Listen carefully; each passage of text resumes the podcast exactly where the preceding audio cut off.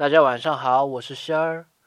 有一句话是最适合的就是最好的，但什么样子才是最适合自己的呢？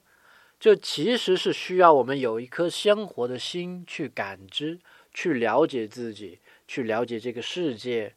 然后，当有一天我们遇到了我们的真命天子、心之所属、心动的那一刻，我们才会知道，哦。